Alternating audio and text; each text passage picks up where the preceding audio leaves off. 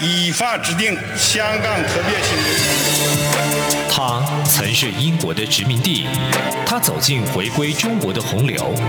然而，他还会五十年不变吗？他还是国际金融中心吗？香港的变与不变之间，事实岂能藏乎？中央广播电台这样看香港，舍之岂能藏乎？节目每周三晚间十点，由吴色志老师来和大家一起话说香港，关心香港。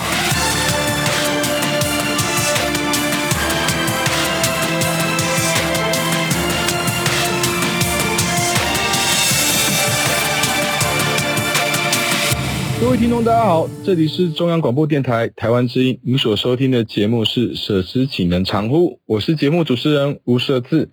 呃，我们一起来空中来关注香港以及关关海香港目前的一个发展形势。最近这几天呢，其实有一则新闻是值得我们大家来关注。那这跟台湾跟香港其实都有一定程度的关联性。那呃，为什么呢？因为其实呃，陆委会刚呃在前几天呢，呃举办了一个记者会，那说明目前呃台湾跟香港目前的一个官方关系的一个发展的一个现况。那当然，现况指的是什么？所指的就是因为。呃，台湾因为在驻香港的人员的一个签证一直受到港府的一个阻碍，所以使得这些我们在驻香港的这些人员的签证无法持续在啊、在当地的驻港办呢来进行驻呃派任。那这些人他目前如果依照呃，今年的数据目前，呃，台湾台湾其实上半年还有八名呃驻台人员，呃驻港人员在在呃香港进行相关的台台港事务的一个推行。那呃前几天呢，呃有七名驻驻港的人员呢已经陆续返台了后，那目前剩下一位一位驻港人员，目前还在驻守在呃香港。那这一位驻港人员，他其实将呃他的签证也在七月就要到期了。那如果依照目前的一个态势，以及香港处理台湾的一个情势上的一个啊、的一个态度，其实呃可能我们台湾在香港的一个、呃、派驻人员呢可能会归零。那这个可能就影响了这个驻港办的一个运作的意义，甚至是说我们用人去楼空来形容它，可能也是不为过。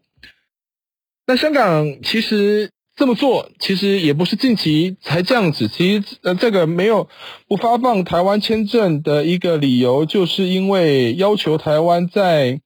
啊台湾驻港人员必须签署一个政治承诺，也就是一一个政治文件。这个文件是要求。啊，台湾的驻港人员能够遵守一中原则的承诺，那我想这个部分其实非常的敏感的政治议题，同时也是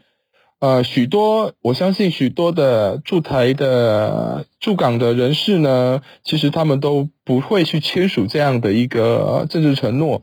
那这个承诺其实无非就是北京在要求啊香港。特区政府呢，必须要做这样的一个作为来去，呃，意图来中断这个台港之间的官方往来。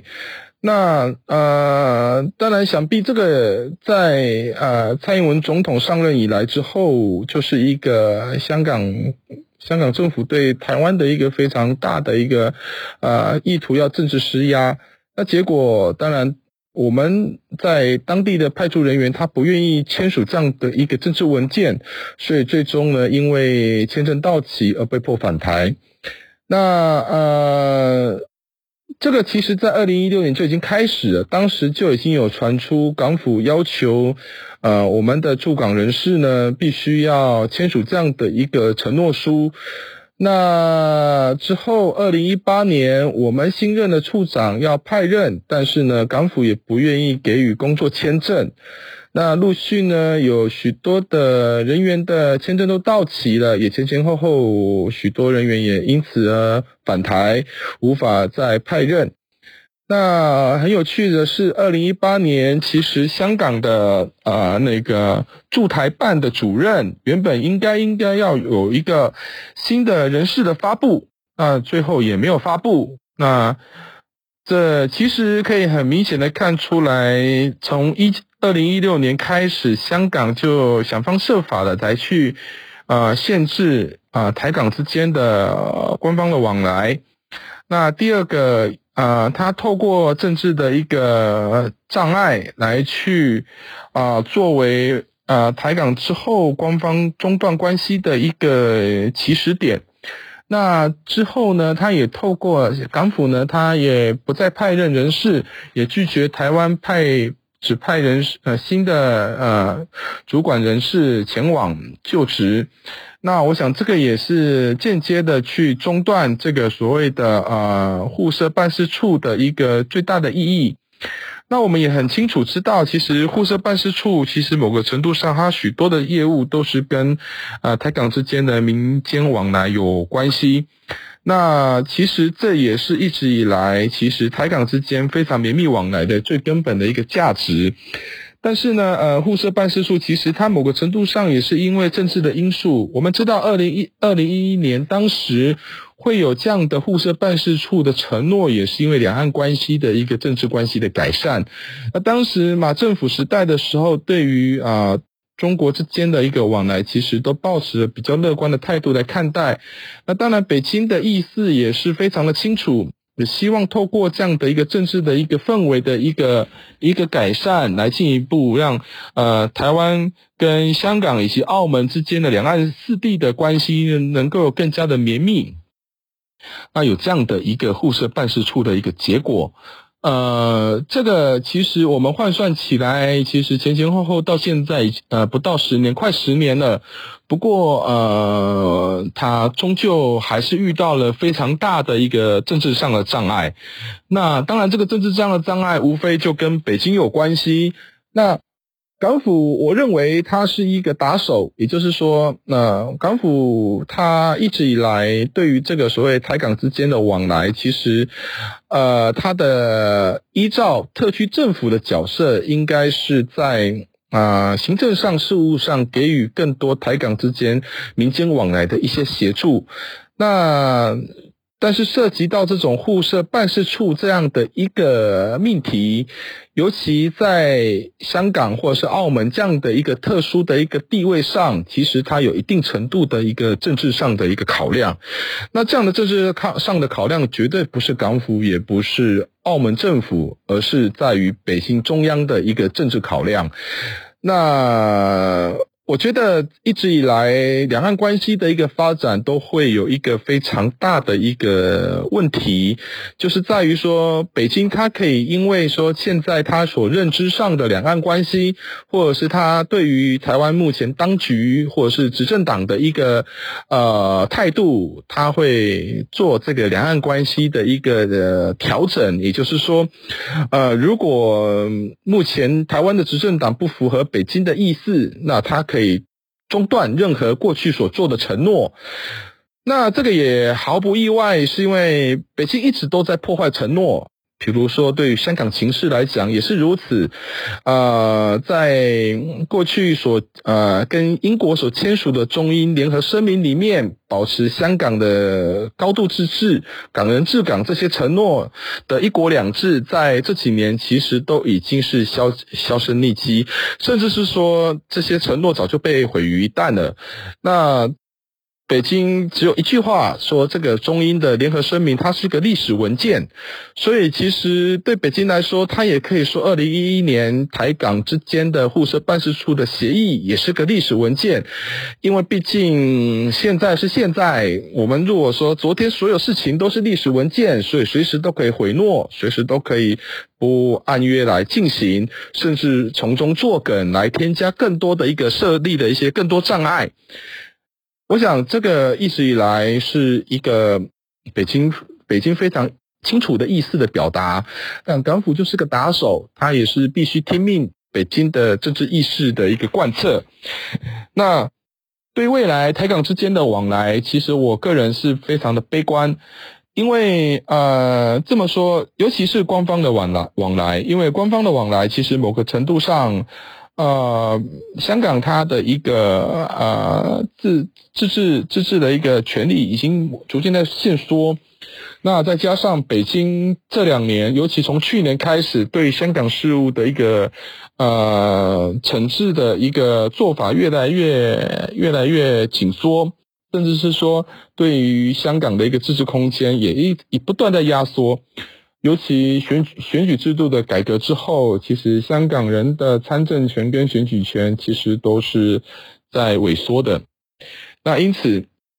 未来当中，其实台港之间的一个往来，其实它已经啊、变得没有那么的一个原本的样貌。那目前香港的一个整体的一个社会情势跟经济形势，还有它的政治氛围，其实都跟过去不太一样。呃，当然，呃，台湾还有许多企业。跟啊、呃、人员都还在香港，因为可能工作因素啊、或者是生活的因素，或者是投资的因素，在香港还有一些呃事务或者是相关的活动。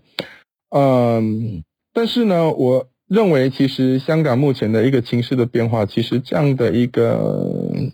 态势已经跟过去不太一样了。那所有人都会避险，那许多的外商也是如此。那当一个地方它的一个投资风险在不断攀升的过程当中，呃，我觉得也会有一些些影响。那在台港之间的一个官方的一个办事处，在它的角色逐渐式微之后，呃，这个对双边关系来讲，或者双边的互动来说，当然势必会受到一些影响。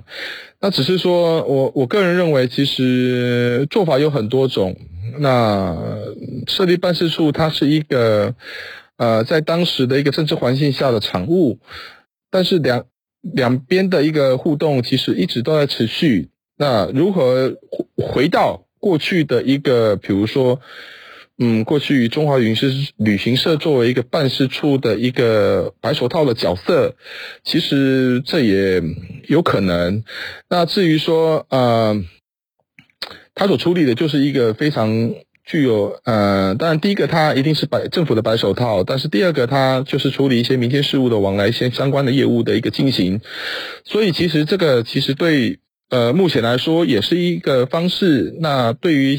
台港之间的一个民间往来来讲，其实要维系上其实也不太困难。那只是差别在于说，在未来香港跟台湾之间的连结，恐怕就不像是过去这几年这么的一个紧密。我想的紧密就是说，呃，尤其。呃，香港它在民众对于民主自由的一个追求这么的热烈，台湾一直都是许多香港人心中的一个，嗯，不敢说是榜样，但最起码是一个典范。那台湾民主的一个发展对香港来讲，其实作用是非常大的。那这使得说未来当中，其实香港它在香港民众在目前所面对的一个政治压力，也是在于说他们的一个自由表达的一个言论自由的空间也一直在被压缩。呃，在这部分，其实台港之间的一个这个氛围之下，其实呃，台湾能够对香港的一个民主发展的一个帮助有多少？我想这个部分会是我们必须思考的问题。那想必这也是北京所思考的问题。为什么？因为其实北京最担心的就是说，台湾跟香港连成一线，尤其在民主的一个意志上，那这对北京来讲是无言就是一个非常的一个严重的挑战。那这挑战对内对外来讲，它所凸显的就是一个中共的一个统治的一个正当性，甚至是说，呃，检视了。威权体制跟民主体制之间的一个落差。那呃，从二零一九年反送中运动开始，其实北京也意识到这样的。其实北京在二零一三年这个这时候，那时候已经开始意识到这部分的一个影响了。那一九年只是这样的一个动作，让北京更加的感受到香港对于自治的认知，以及对于啊中国意识的一个反馈，使得呃，北京它必须要去做更多的强硬的动作，来去压缩香港它的一个支持空间。好，我们先休息一段时间，再回到节目里面来。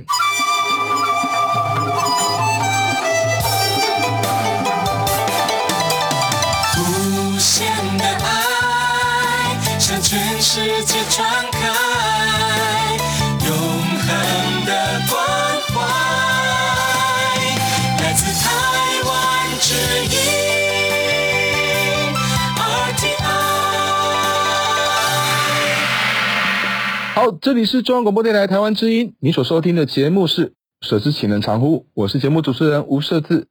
呃，欢迎你的收听。啊、我们上半段的节目其实谈到的是呃台港之间的互设办事处的问题。那当然，呃，香港已经在五月中旬的时候已经中呃片面的暂停了驻台办事处的运作。那台湾近期呢，因为驻港人员的一个签证问题，陆续都返台了。现在目前只剩下一位在。住在香港，那但是这一位驻港人士呢，他的签证也在七月即将要到期。那以目前的态势来看，恐怕未来呃，可能台湾的一个驻港的办事处的人员会因此而完全都清空。那人去楼空之后，当然陆委会呃有表示说，其实呃我们还会继续透过在当地的雇员来维系相关的一些该有的一些事务的运作。那电话跟地址也会保留，那维持一个最低度的台港之间事务以及呃服务港人以及服务台当地台湾民众的一个一个功能。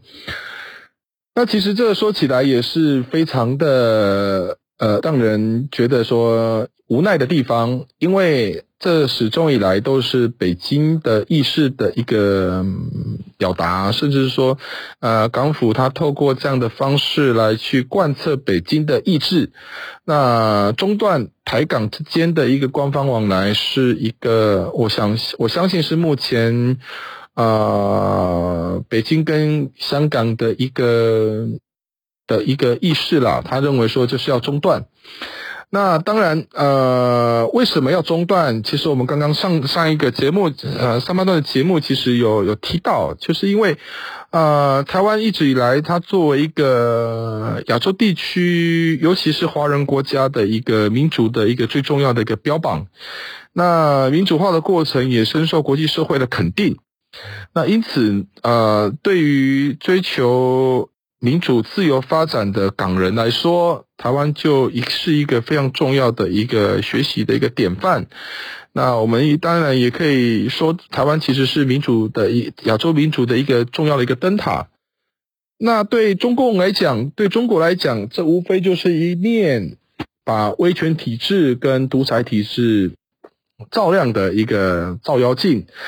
因为中国也一直的对外的表示，他们的民主就是一个，也是一个民主制度。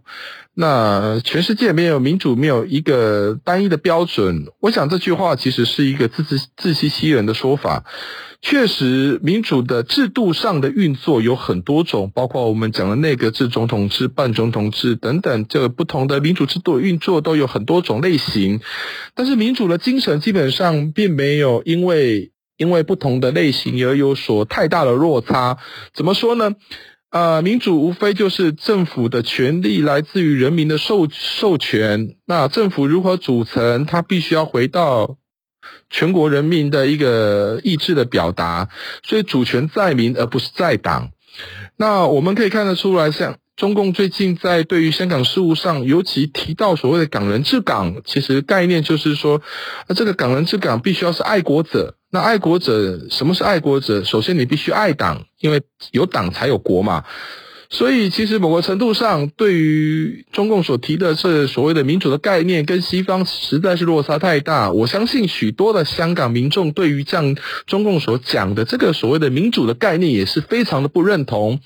反而是台湾所提供了这样的一个民主上的一个典范，对香港人来讲，其实非常有吸引力。那也因此呢，其实啊、中共或者是港府就非常的担忧台港之间会连成一线。然后在尤其在于民主上的意识上，能作为呃同声同气的一个关系。那对于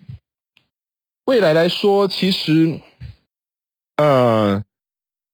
中共为什么要这么做？他第一个当然不希望呃香港的民主深化，所以基本上港人要追求所谓的普选。或民主发展，基本上这条路可能对于中共来讲，他唯一只能给予更多的打压。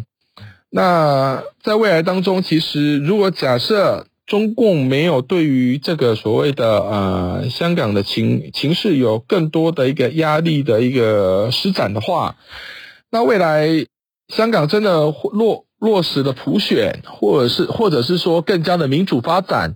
那台港之间又连成一气。那这不就是拿石头砸自己脚吗？对中共来讲，他如何对内交代？尤其是呃，他允许了他的一个啊主权内有一个地区，虽然它叫特区，但是允许他能够批评中共，能够有反中意识。那这对老共来讲，以党领国根本就没办法对内来说服。那第二个就是说。呃，当他没办法对内说服的时候，那中国内地开始有许多地方可能开始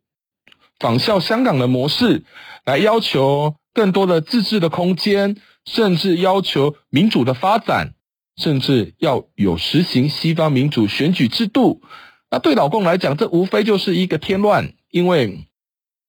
中共的政权从来就不是来自于人民的授予，那更不用说。在中国，没有任何一个反对政党来进行这个所谓的政治市场上的竞赛。那我个人认为，其实呃，对中国来讲，他说白了，为什么要这么执意要港府去中断台港之间的往来？其实说白了，就是内心的害怕，怕香港的民主浪潮呢持续蔓延，害怕中国内部我们刚才提到的有样学样，也害怕。国际社会的谴责的声浪持续高涨，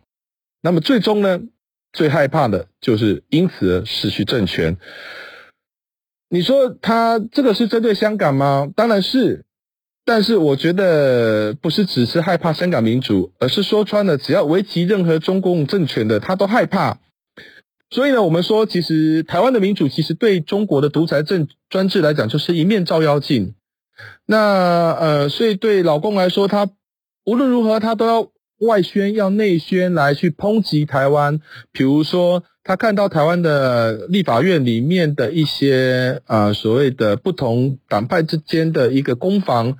他试图的去渲染，告诉他的民众说：“你看，民主是多么的混乱。”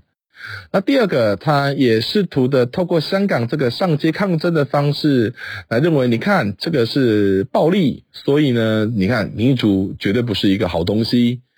那他也很担心台湾在国际上能够发生发，能够发展更多的国际社会的认同。